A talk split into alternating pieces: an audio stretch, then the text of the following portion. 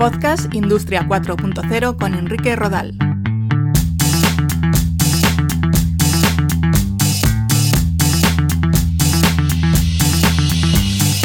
¿Qué tal? Un saludo. Bienvenidos a un nuevo capítulo de este podcast sobre Industria 4.0.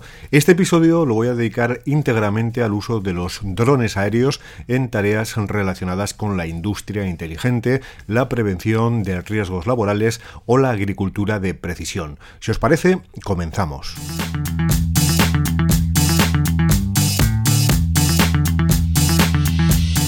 Frecuentemente identificados como aparatos voladores eh, controlados a distancia, realmente se puede considerar un dron como cualquier tipo de dispositivo, robot o aparato no tripulado controlado de forma remota, sea capaz de volar, de navegar, de bucear o de desplazarse sobre la superficie terrestre. Los más habituales son los drones aéreos, también conocidos como BAND, vehículos aéreos no tripulados. Desde hace unos años también se ha acuñado el término RPAS, RPAS para definir a los vehículos aéreos que se controlan a distancia. La UVS International, una asociación con sede en París que reúne a empresas relacionadas con el pilotaje remoto de diferentes tipos de aparatos, ha detectado 430 usos diferentes vinculados con los drones, desde los centrados en la grabación de imágenes, pasando por la agricultura de precisión, protección del medio ambiente, seguridad, supervisión de infraestructuras o tareas de logística. Los diferentes tipos de drones voladores se pueden englobar en dos grupos. Los drones de ala fija, que poseen alas y son capaces de desplazarse por el aire y planear. Este tipo de drones tienen una estética muy similar a los aeromodelos de radiocontrol. La principal característica de estos drones es la gran autonomía que ofrecen, ya que pueden estar volando durante varias horas gracias a su eficiencia aerodinámica. Los drones de ala fija son reconocibles por su uso militar para la y localización de objetivos desde el aire. En cuanto a su utilización en la industria, son ideales para mapear grandes superficies de terreno. A diferencia de los drones multirotores, con este tipo de drones no es posible realizar vuelos estacionarios. Por su parte, los drones multirotores son los más utilizados y emplean entre 2 y 8 multirotores para despegar y aterrizar de forma vertical, lo que les permite operar desde cualquier lugar. Su principal inconveniente es que poseen una autonomía energética limitada que suele rondar los 20 minutos. El futuro del uso de los drones en la producción industrial, en especial de los drones voladores, va a estar marcado por cambios referidos a los ámbitos normativo y tecnológico. Los operadores de drones apuestan por que se implemente una reglamentación más permisiva para que puedan llevar a cabo ciertas operaciones que hoy por hoy no se pueden realizar. También debe de producirse una evolución tecnológica para que los drones lleven nuevos sensores, transpondedores y otro tipo de equipamientos que les permitan funcionar como si fuesen aviones, con todas las garantías de seguridad posibles.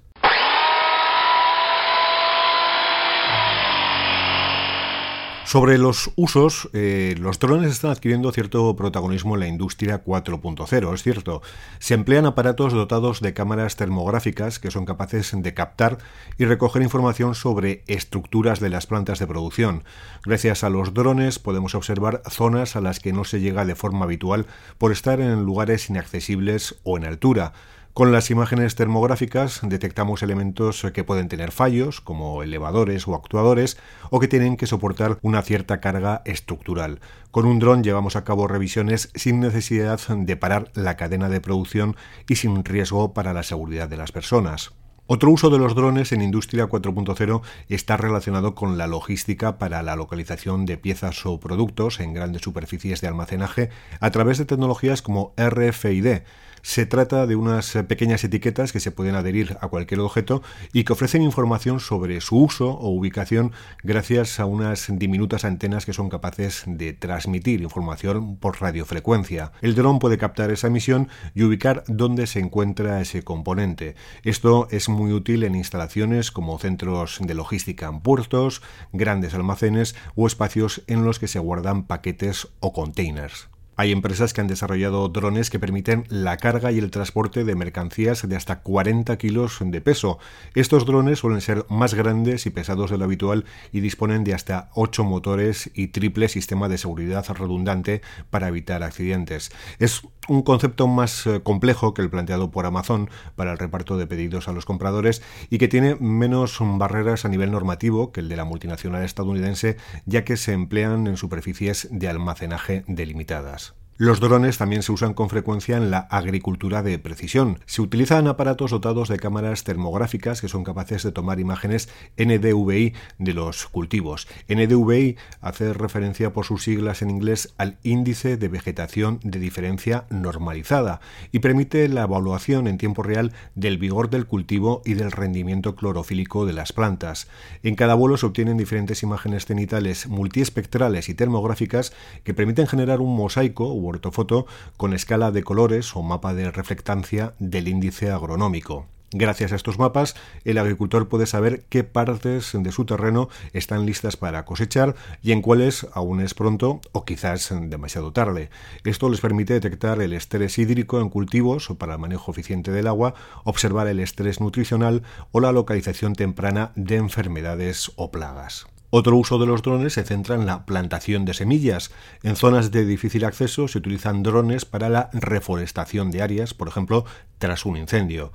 Ya se han desarrollado semillas inteligentes que son como pequeñas cápsulas con la semilla, agua y nutrientes ideadas para que se desarrollen de forma autónoma según lleguen a la Tierra. También se están empleando drones acuáticos para la recolección de información sobre el estado del agua en los ríos o en el mar y para la supervisión de estructuras sumergidas como puertos o embalses.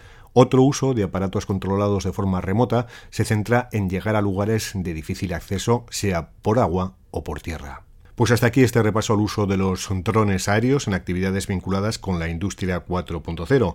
Os recuerdo que tenéis todos los capítulos de este podcast disponibles en la web www.podcastindustria40.com y que también nos podéis encontrar en Facebook, en Twitter o en LinkedIn buscando Podcast Industria 4.0. Gracias por estar ahí y nos escuchamos muy pronto.